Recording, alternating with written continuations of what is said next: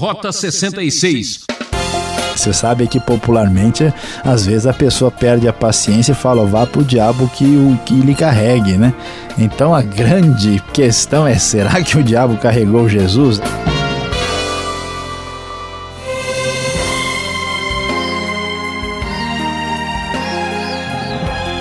Ouvinte Transmundial, hoje o programa Rota 66 está uma tentação.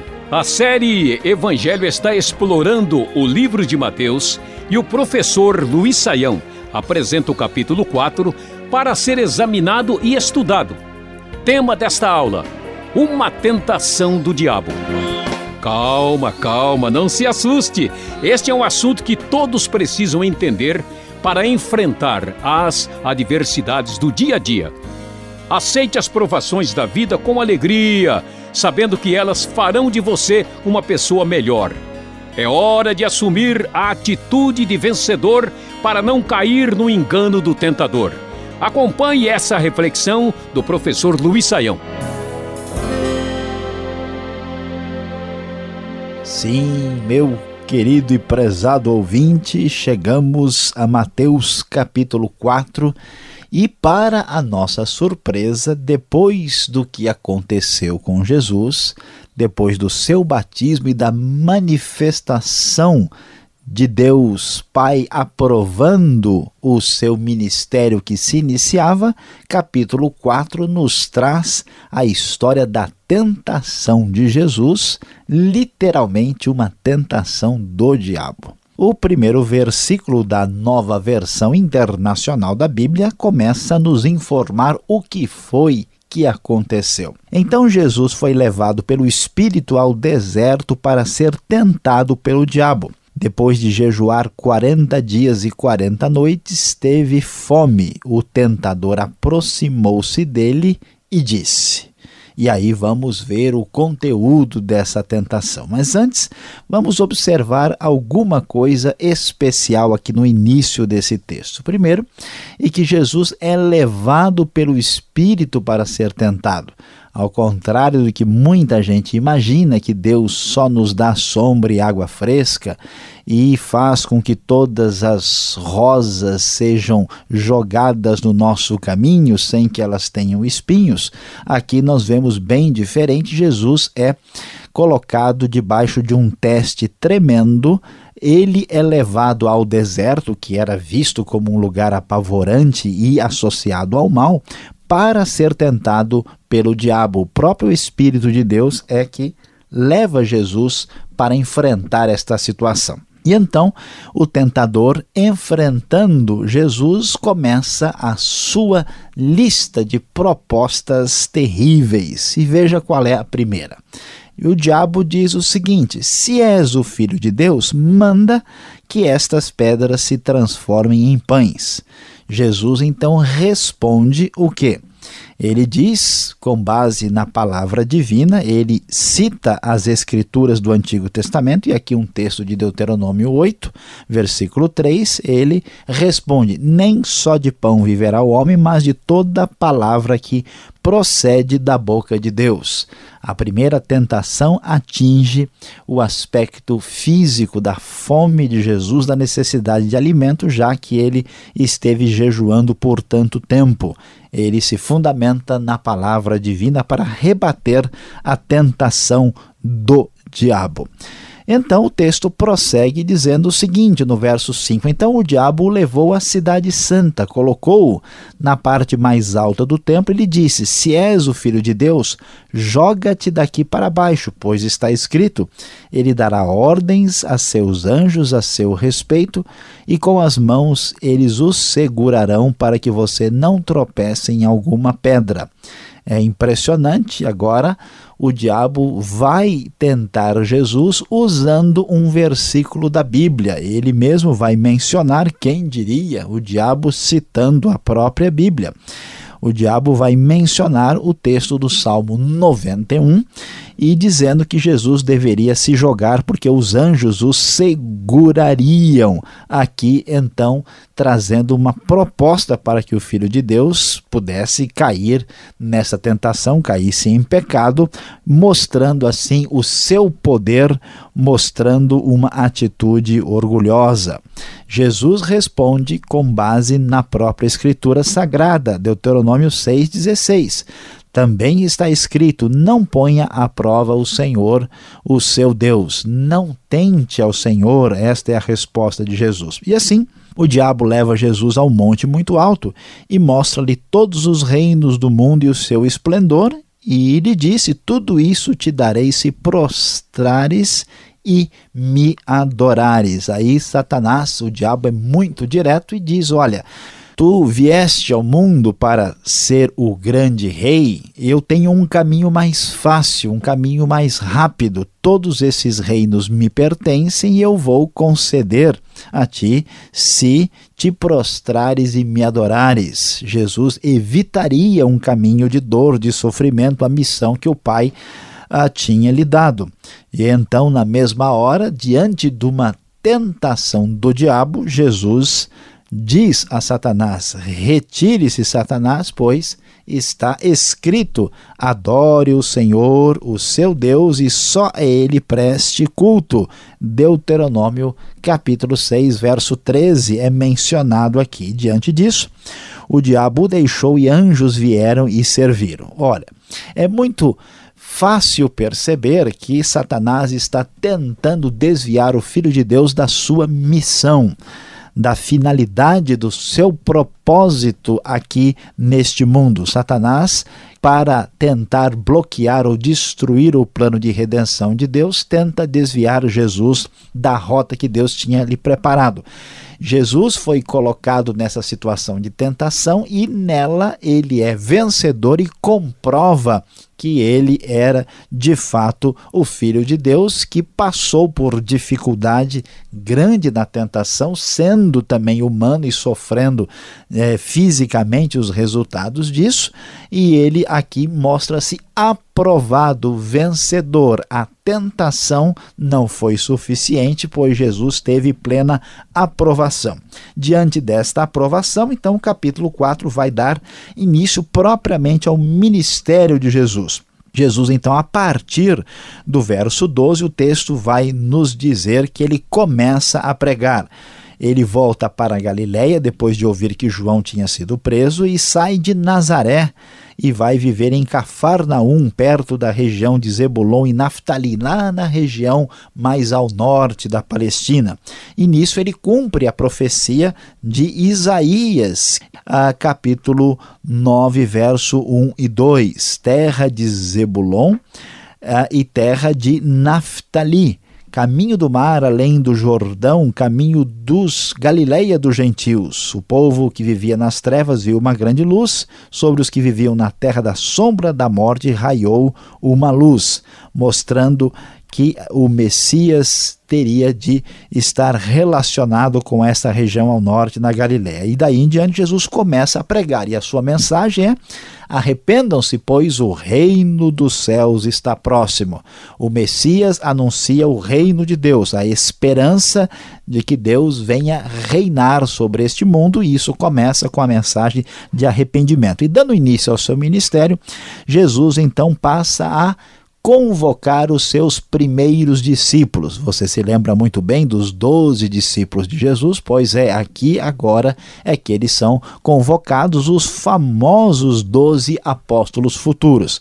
Andando à beira do mar da Galileia, que é um lago que fica na região bem ao norte da Palestina, Jesus então vê dois irmãos, Simão chamado Pedro e seu irmão André.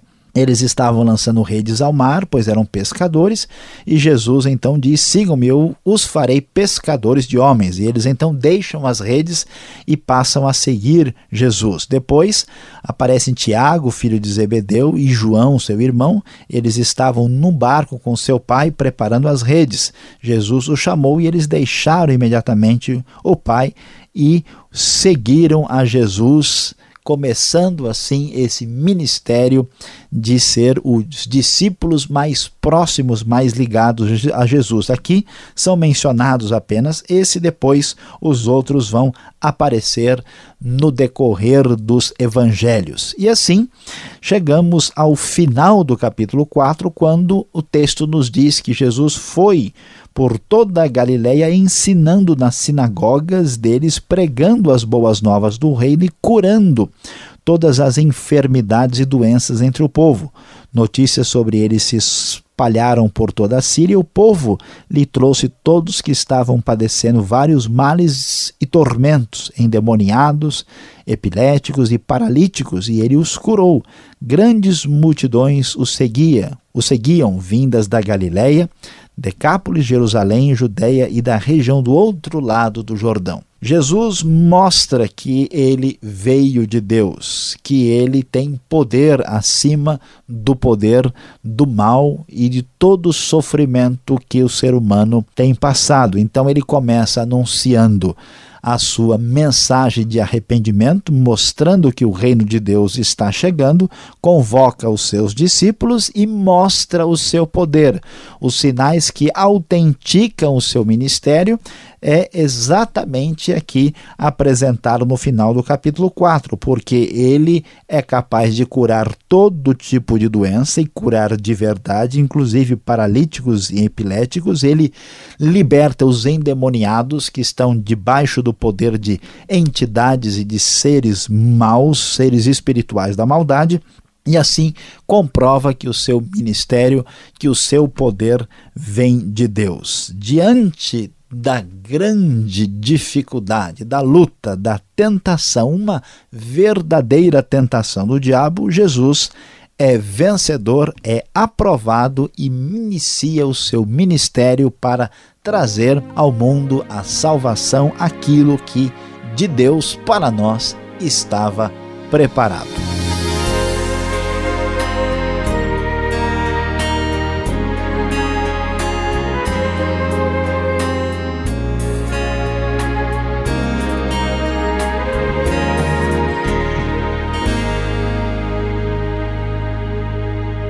O professor Luiz Saião volta já.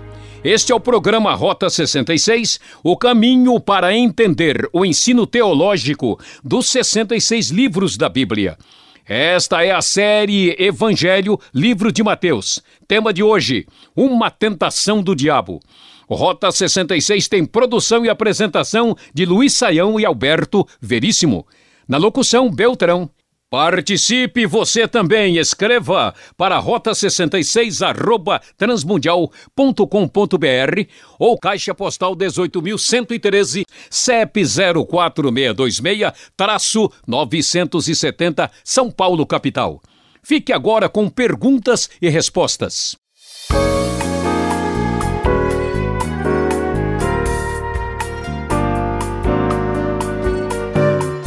Voltamos agora com as perguntas aqui no Rota 66, estudando o Evangelho de Mateus, capítulo 4. Professor Luiz Saião vai responder as perguntas que você deve estar fazendo e deve estar preocupado também.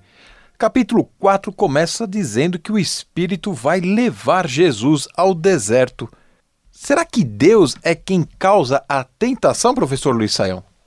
Olha, pastor Alberto, de fato, olhando para o primeiro versículo do capítulo 4, a gente fica um pouco preocupado. E será que Deus é o que é o responsável por todo o problema que Jesus enfrenta e até que a gente enfrenta também?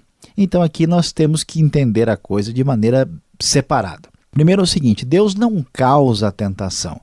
Deus não é aquela pessoa, aquele que vem nos chamar para fazer o mal, mas Deus permite que nós sejamos tentados. E isto é importante para o nosso próprio crescimento e para o nosso próprio aprendizado. Então, para comprovar que de fato Jesus estava fazendo uma missão que era uma missão árdua, difícil e que ele estava passando por todo tipo de dificuldade, em tudo estava sendo tentado na linguagem que o livro de Hebreus vai manifestar depois, Jesus enfrentou uma realidade que todos nós enfrentamos, por isso ele se identifica conosco. Então Deus na verdade, não causa, mas ele permite que nós sejamos tentados e enfrentemos, dificu enfrentemos dificuldades.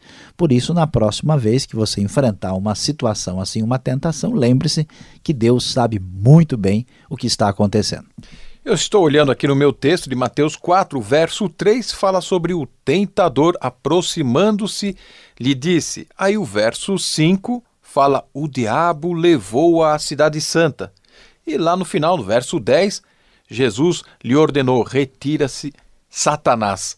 Professor Luiz Saião, Satanás, tentador, diabo, o que, que é isso? Será que existe uma trindade satânica aqui? É, pastor Alberto, à primeira vista alguém pode até imaginar uma coisa dessas, né? Porque tantos nomes diferentes se se trata do mesmo indivíduo. Na verdade, por mais que haja aí uma a quantidade grande de nomes, Satanás, Diabo, o Tentador, referem-se ao mesmo ser do mal, ao mesmo anjo ante Deus. A Bíblia nos fala que Satanás era um anjo que caiu do céu, que se afastou de Deus e se colocou numa posição contra Deus. Ele é chamado de Satanás a partir de uma palavra hebraica, que é a palavra Satã, que significa adversário, que significa aquele que se opõe, aqui fazendo referência a Deus. Tentador, é claro, por causa do próprio sentido que o capítulo 4 aí expressa do que ele tenta fazer com Jesus. E quando ouvimos a palavra diabo, diabo significa caluniador, significa acusador, que é também uma característica desta criatura do mal que é descrita aqui no capítulo 4. A palavra diabo vem do grego diabolos e tem este sentido. É importante destacar e ressaltar bem que o diabo não é o Deus do mal, ele não é poderoso como Deus, como se existisse o Deus do bem e o seu equivalente Deus do mal. O diabo é apenas uma criatura com limitações, um anjo que se rebelou contra o Criador e que tenta prejudicar a vida dos seres humanos também. Agora, muitas pessoas que estão nos acompanhando devem estar per pensando, perguntando, mas Jesus precisava de tudo isso? Como pode Jesus ser tentado se ele é o Filho de Deus? Agora, Saião, que tipo de tentação o diabo está propondo aqui nesta situação? Pastor Alberto, uh, é muito importante prestar atenção ao que, que está acontecendo aqui. Jesus é tentado. E alguém prestando atenção a isso diz: Mas espera aí, ele não é o filho de Deus? Ele não é poderoso? Ele, na verdade, tentação não significa absolutamente nada, porque, afinal de contas, quem vai tentar um ser divino? Jesus nem sentiu coisa alguma. Pois é, o diabo, na verdade, não está aqui questionando se Jesus é o Filho de Deus. O que ele está tentando é fazer com que a missão de Jesus seja desviada. Em vez de você alcançar a sua posição plena de realeza e de cumprir o seu papel de Messias, eu a posso fazer com que isso aconteça de maneira mais rápida e sem dor se você me atender. Esta é a ideia de Satanás. Portanto, a tentação faz sentido porque Jesus assente inteiramente. E é bom destacar também e a gente precisa ler o texto com atenção e cuidado. Satanás, por exemplo, diz que se Jesus adorá-lo, ele vai dar todos os reinos desse mundo. Mas veja bem, os reinos não lhe pertencem. Não quer dizer que Satanás disse isso é uma realidade. Na verdade, do Senhor é a terra, a sua plenitude, o mundo e os que nele habitam. Satanás usurpa posições que não lhe pertencem e é importante prestar atenção a este detalhe quando lemos o texto. Bom, eu fui lá no texto, olhando com detalhes, eu estou vendo algo estranho e diferente. O diabo carregou Jesus até o templo, ao alto do monte. Como assim? O diabo leva Jesus para cá, para lá, vem a ver aqui, sobe aqui que eu te levo até lá. Como é que é isso? É, pastor Alberto, essa pergunta é, é, é preocupante. Você sabe que popularmente, às vezes a pessoa perde a paciência e fala, vá para o diabo que o que lhe carregue, né? Então a grande questão é, será que o diabo carregou Jesus? É claro que não. Então, se o diabo não carrega Jesus, como é que pode o texto dizer que ele o levou à Cidade Santa, colocou na parte mais alta do templo, depois ele levou Jesus ao monte muito alto e mostrou-lhe todos os reinos do mundo e o seu esplendor? Como é que devemos entender isso? Em primeiro lugar, não é tão difícil assim, porque não existe nenhum monte no planeta Terra de onde seja possível ver todos os reinos do mundo e o seu esplendor. Então é claro que essa tentação aqui não está acontecendo de maneira física. O próprio texto apresenta dificuldades para que ela seja entendida assim. Portanto, o que está acontecendo é uma tentação no nível mental.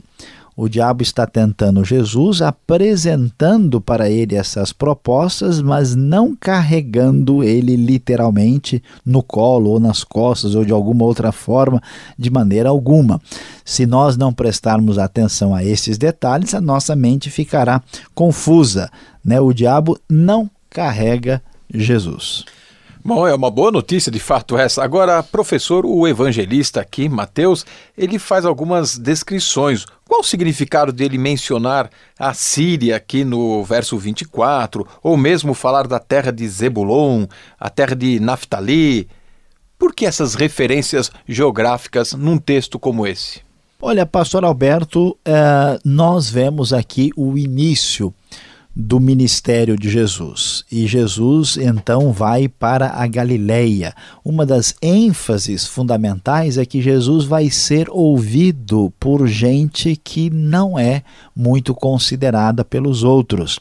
Então aparece toda a região ao norte que é a região dos Galileus, com a região próxima ali estrangeira.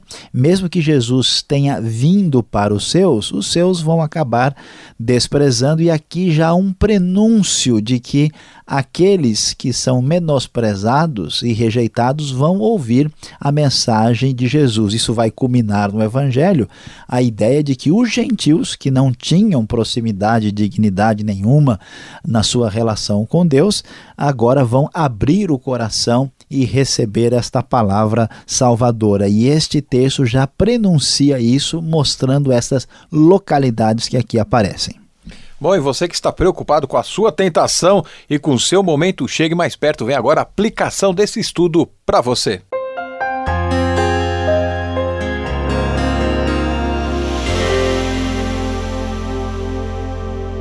Hoje no Rota 66 você acompanhou conosco Mateus capítulo 4 e o nosso tema de estudo foi Uma Tentação do Diabo. Sim, você viu como o diabo tentou Jesus depois dos 40 dias de jejum, quando Jesus enfrenta ali o tentador no deserto e ele é aprovado e dá início ao seu ministério. O que nos surpreende, o que nos chama a atenção é como essa tentação acontece. O amigo ouvinte certamente prestou atenção e a grande surpresa é que o próprio diabo usa a Bíblia para tentar Jesus. A Bíblia, tantas vezes usada, e usada de modo incorreto, inadequado, fora do propósito divino. E aqui está uma grande lição que exige a sua especial atenção. Preste atenção. A palavra de Deus, dita do jeito que Deus não a disse, é palavra do diabo. Ouvinte, o programa Rota 66 de hoje vai ficando por aqui. Obrigado por sua audiência. Esperamos você nesta mesma emissora e horário com mais estudo da vida de Jesus. Esta é mais uma realização transmundial e não esqueça, acesse o site transmundial.com.br e fique com a gloriosa paz do Senhor.